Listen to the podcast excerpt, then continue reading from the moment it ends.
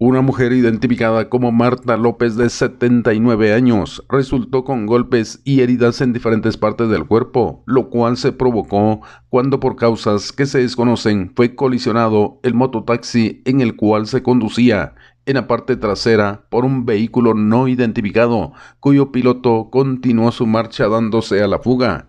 Al fuerte impacto, la afectada salió expulsada, cayendo a la cinta asfáltica siendo auxiliada por bomberos municipales departamentales, quienes la trasladaron a la emergencia del Hospital Regional de Coatepeque.